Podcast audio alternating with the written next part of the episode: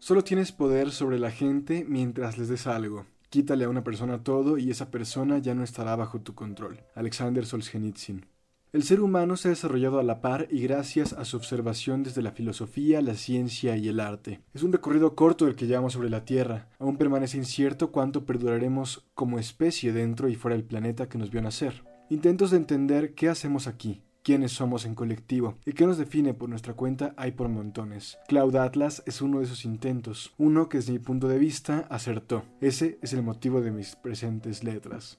La película fue escrita por Lily Wachowski, Lana Wachowski, ambas directoras y escritoras de la trilogía de Matrix y la serie Sense8, en conjunto con Tom Tykwer, director de Corre la Corre, La Princesa y el Guerrero, El Perfume y un holograma para el Rey quien además compuso la música. La fotografía descansó en los hombros de Frank Giebre y John Troll. La edición estuvo a cargo de Alexander Werner y cuenta con las actuaciones de Tom Hanks, Halle Berry, Jim Broadbent, Hugo Weaving, Jim Sturges, Donna Bae, Ben Whishaw, James Darcy, Shou Shun, Keith David, David Yassi, Susan Sarandon y Hugh Grant. La cinta se filmó en Alemania, Escocia, Glasgow, Edimburgo y la isla Mallorca en equipos simultáneos. Se estrenó en Alemania el 26 de octubre del 2012. Fue distribuida por Warner Bros. Pictures y Focus Features. Tiene una duración en el corte final de 172 minutos. Su sinopsis oficial en IMBD dice lo siguiente: una exploración de cómo las acciones individuales impactan en las vidas pasadas, presentes y futuras, como una sola alma se forma de un asesino en un héroe, y un acto de bondad ondea a través de los siglos para inspirar una revolución.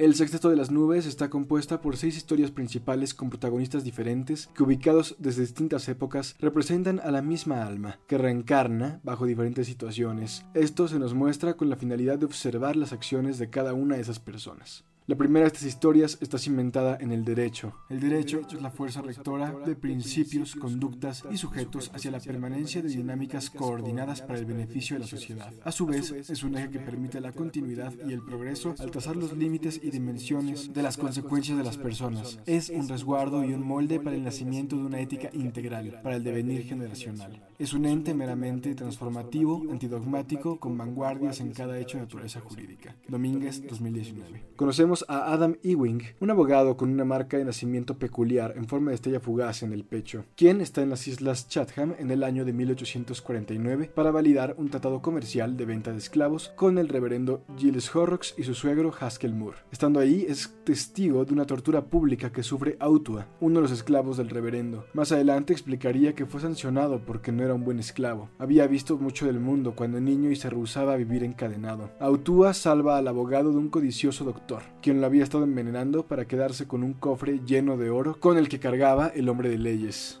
Su amistad se fortalece al grado que Ewing y su esposa se presentan frente a Haskell para terminar con el tratado e informarle que se irán a trabajar con los abolicionistas, y en el proceso formulando una de las líneas más contundentes y vitales de la película. Haskell Moore, y cuando exhales el último suspiro, solo entonces te darás cuenta de que tu vida no ha sido más que una minúscula gota en un océano infinito.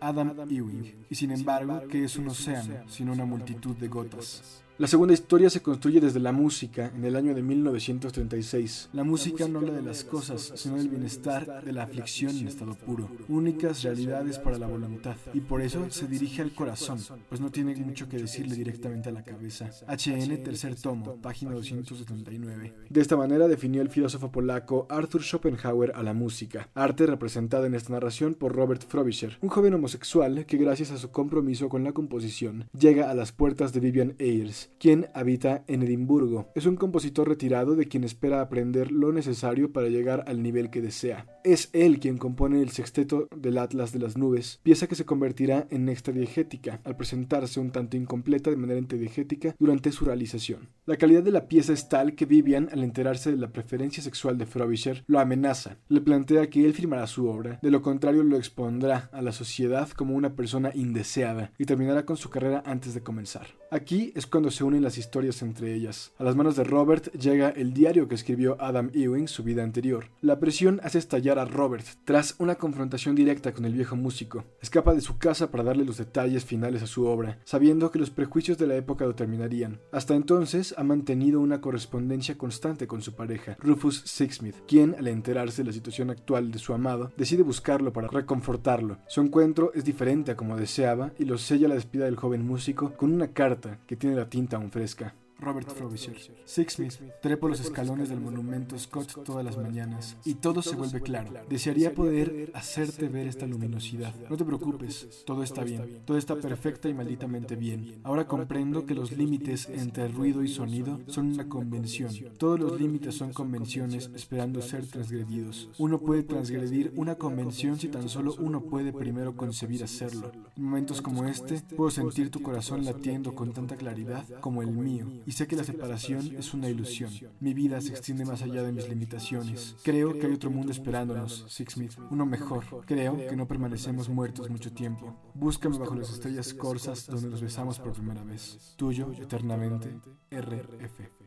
La tercera historia nace en el periodismo, la construcción de la realidad a partir de fragmentos del otro y lo que observa. Hernández, 2019. La reportera Luisa Rey, de ascendencia latina, se reencuentra en 1973 con el amor de su vida pasada, un viejo físico de nombre Rufus Sixsmith. Su reencuentro no duraría mucho, pero sería notado gracias a la marca de nacimiento, un pequeño lunar con forma de cometa que trae cada protagonista en alguna parte de su cuerpo. En el caso de Luisa, estaba en el hombro izquierdo y Robert Frobisher lo tenía en la espalda baja. Este le llevó a Sixsmith recordar al amor de su vida, y lo que le llevó a tener confianza con Rey para presentarle una historia de corrupción y manipulación orquestada por una petrolera que pretendía sabotear una planta nuclear para reasegurar que el camino al progreso es a través y únicamente de la quema de combustibles fósiles. Rey se conoce más sobre su vida pasada a través de la composición de Robert que escucha en una tienda de vinilos y las cartas que intercambiaban él y Sixsmith. Ella está comprometida con la verdad y compartirla, con detener la opresión y la imposición desde la pluma y el papel, así que se enreda en la conspiración corporativa. Su presencia no deseada hace que sea perseguida por un sicario y con un poco de ayuda que obtiene de un viejo amigo de su padre y la resolución de una indocumentada que acude a su rescate cuando Luisa le dice ayúdame hermana, terminan con el antagonista. Luisa le regresa las cartas a la neta de Sixsmith y ella le entrega el reporte del sabotaje para que lo haga público, diciéndole hazlos pagar. Luisa se enfrenta en su historia al machismo, la xenofobia estadounidense hacia los migrantes y la contaminación del capitalismo generada por la codicia corporativa. Al final de su historia, un joven de ascendencia latina llamado Javier, quien habita en su mismo bloque de departamentos, al escuchar todo lo ocurrido, le dice que sería una excelente película.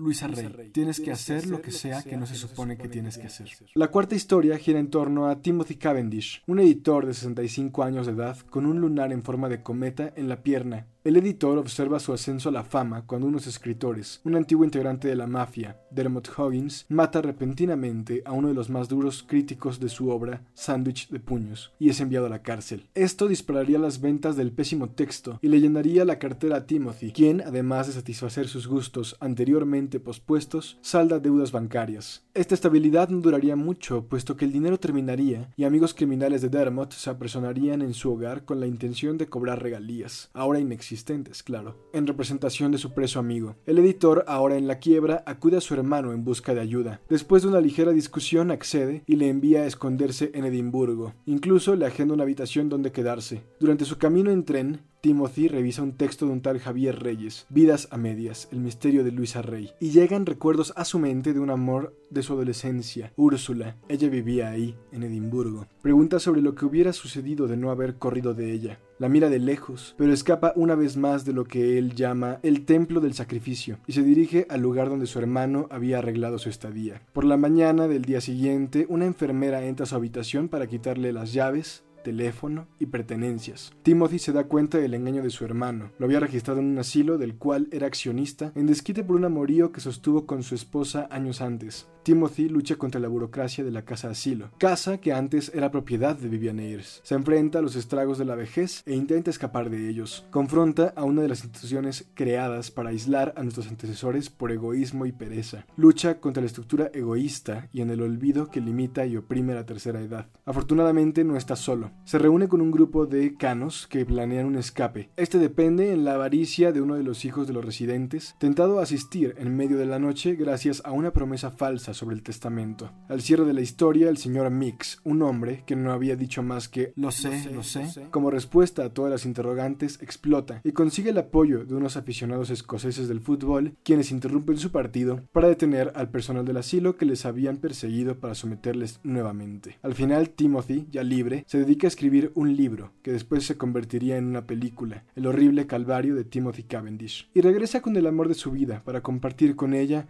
el resto de sus días.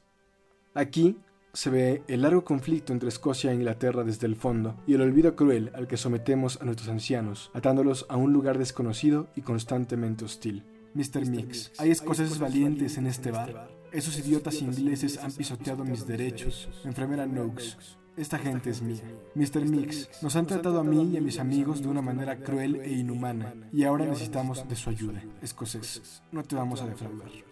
Para la quinta historia llegamos a Neo Seúl, Corea, en 2144. Sonmi 451 es el resultado de un amplio proyecto de ingeniería genética, una de las numerosas clones que trabaja en una cadena restaurantera. Ellas están privadas de cualquier contacto con el mundo exterior, de la literatura, las películas, la música. La gente que vive en Seúl también está regulada por el gobierno. Se han vetado todos los idiomas y solo se habla inglés. Lecturas provocadoras son prohibidas y viven solamente para consumir. Una de las amigas de Sonny le muestra un pedazo de una película visible desde un reproductor que encontró en el apartado de objetos perdidos. En el fragmento observa a un señor mayor que exclama no seré sometido a este abuso criminal. Las palabras resuenan en su cabeza y cuando llega el momento escapa con uno de los generales de la rebelión conocida como la Unión. Hai Yu Chang le daría acceso a toda la información que desea, a la literatura, películas, música, ropa y lenguaje. Le entrega las herramientas y el contexto para crear su identidad. Con él puede ver la película completa. El nombre de la cinta era El horrible calvario de Timothy Cavendish. Ella ahora ha visto mucho del mundo y no puede permanecer esclava. Sabe que quiere formar parte de la revolución, pero no entiende de qué manera lograrlo. Visita un barco,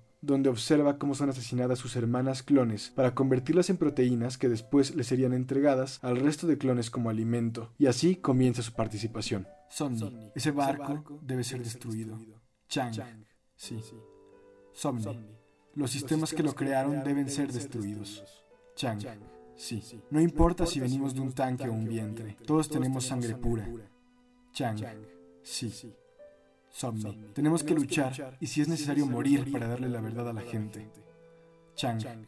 Eso es por lo que estábamos esperando. Somni tiene su cometa en el cuello. Lo conocemos cuando le retiran su collar de control y está visible el resto de la cinta. Inspira al movimiento a luchar por la libertad, el conocimiento y el lenguaje, a detener, aunque sea en el punto crítico, la contaminación masiva y el colosal daño a nuestro planeta. Ella comparte lo que ha aprendido y crea perspectivas que buscan la empatía y protegen el amor. Es durante uno de esos discursos que transmite al espacio que la unanimidad, el gobierno, la arresta y asesina al hombre que amaba, el general Chang. La conocemos a ella y su historia en el interrogatorio que le genera uno de los archivistas del gobierno. Al realizarle el último cuestionamiento, previo a su ejecución, nos regalan unas líneas contundentes sobre las ideas. Somni aprovecha su última plática para darle la verdad. Somni, esto es lo que el general Aspis me pidió. Archivista, ¿qué? ¿Ser ejecutada? Somni, si hubiera permanecido invisible, la verdad se habría quedado oculta. No podía permitirlo. Archivista. ¿Y qué pasa si nadie cree esa verdad? Somni. Alguien ya la cree. La última historia nos la cuentan desde el 2321, 106 años después de la caída provocada por el movimiento de Somni y el consumo desmedido e irracional de la humanidad. Ella ahora es venerada como una diosa por los humanos del valle.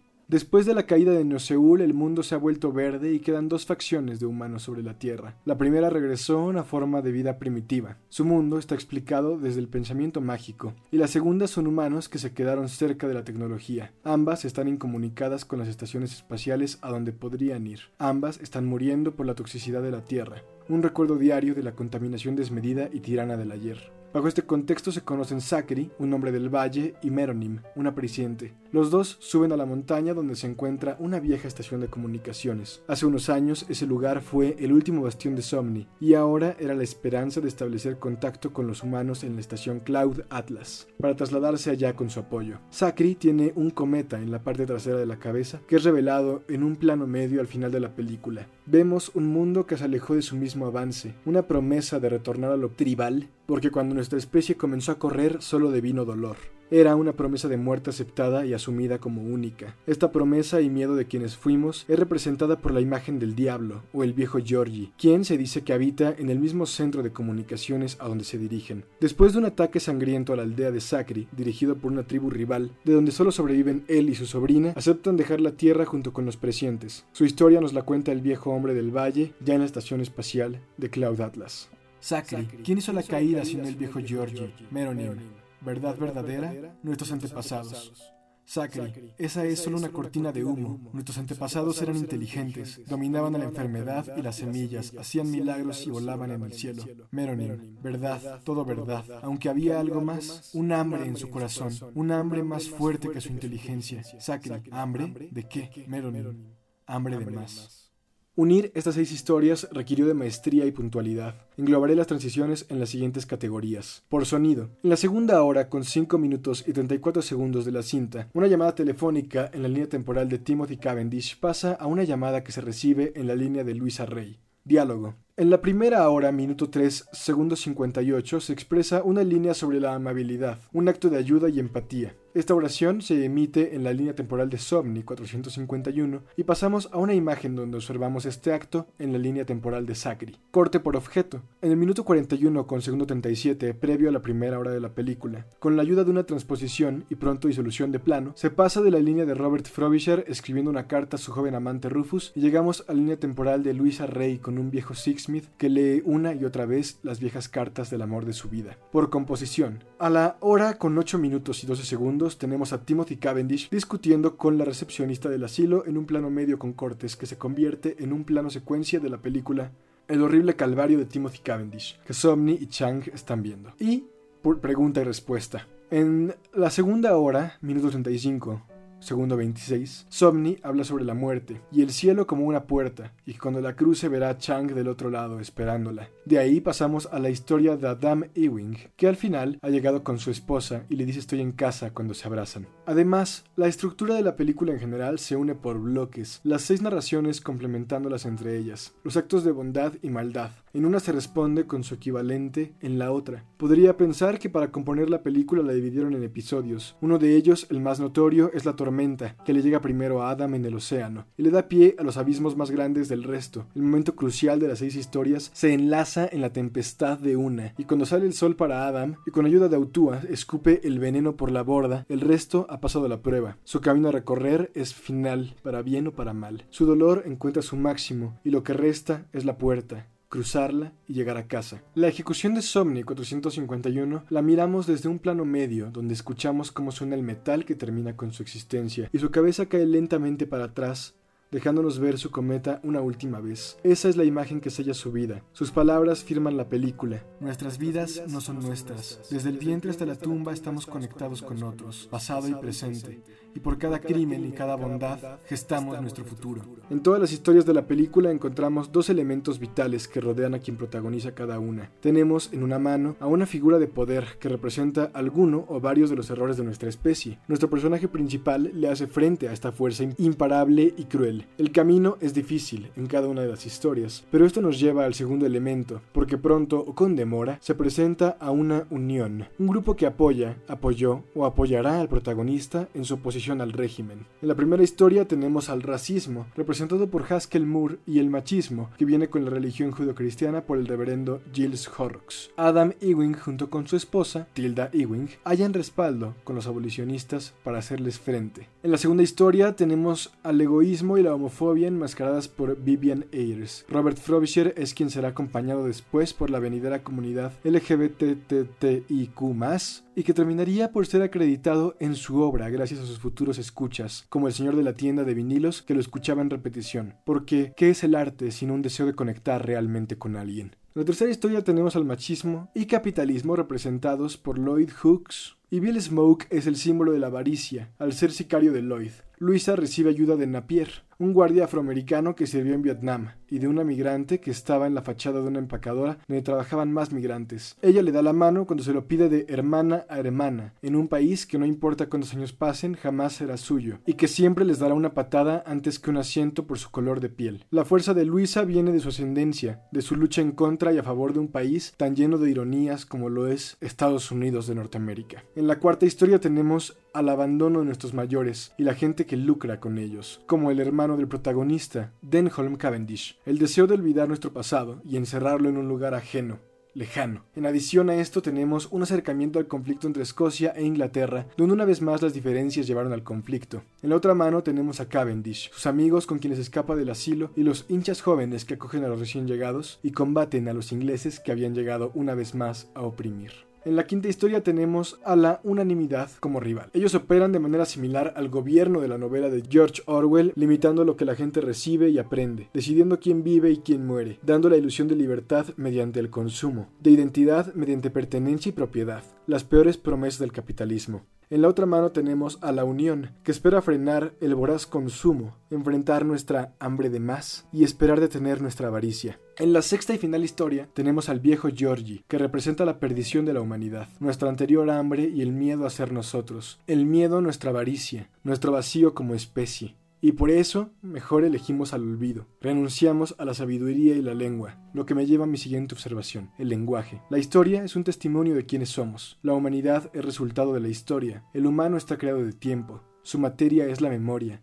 la historia es nuestra esencia, pero nosotros no somos la suya. La misma materia que nos constituyó es indiferente a nosotros. Nuestra evolución alrededor de ella se ve reflejada en la evolución de nuestro lenguaje. Vemos cómo cambia entre historia e historia, creciendo desde 1849 hasta un punto máximo en el 2012 con Cavendish, para llegar a un control del lenguaje por parte de la unanimidad en la quinta historia. Para la sexta veremos gente que ha elegido olvidar, que encuentra paz en renunciar a su hambre, pero también renunció a su identidad. Al final se restablece el valor humano, la valentía y se perdona nuestro vacío se llena. El Sexteto de las Nubes es una historia de nuestras historias, de la importancia de nuestras acciones en el esquema mayor de las cosas, de la victoria de las acciones pequeñas y la derrota de las verdades totales. Es la renuncia a los esquemas unívocos de supervivencia estipulados por las agendas de quienes se encuentran en el poder por el momento. Es un llamado a la verdad verdadera, un concepto que me recuerda al de Sioran. Llegó a él después de años estudiando el budismo. La verdad verdadera es la que asume todos los riesgos, incluido el de la negación de toda verdad y de la idea misma de la verdad es la prerrogativa del que no actúa, del que deliberadamente se sitúa fuera de la esfera de los actos, para quien únicamente cuenta la aprehensión, brusca o metódica, eso no importa, de la insubstancialidad. Aprehensión que no va acompañada por ningún sentimiento de frustración, sino todo lo contrario, ya que la apertura a la no realidad implica un misterioso enriquecimiento. Emil Cioran, 1979. El sexteto de las nubes es la humanidad, nuestro legado en el gran esquema de las cosas y nuestra red cercana, nuestra conexión con quienes rodean, nuestra acción ante la injusticia, nuestra compasión ante el dolor. Esta película es el mapa de nuestra identidad, con nuestros grandes claroscuros, un reflejo que capta con profundidad y detalle nuestras heridas y flores, porque de eso estamos hechos como humanos, de la sangre de nuestros antepasados y las flores de nuestras primaveras.